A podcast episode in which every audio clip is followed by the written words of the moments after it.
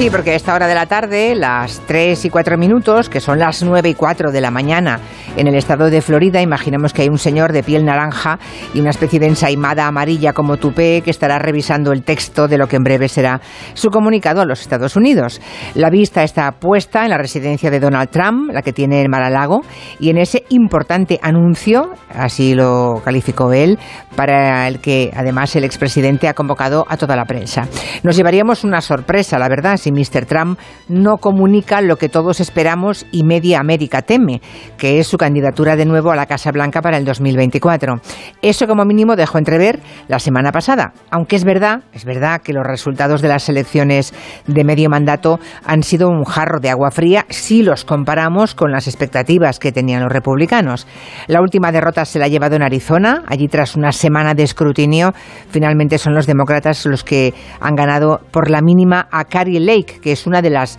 ah, aliadas más firmes que tiene Donald Trump y defensora de la peregrina teoría del fraude fiscal, digo, del fraude electoral.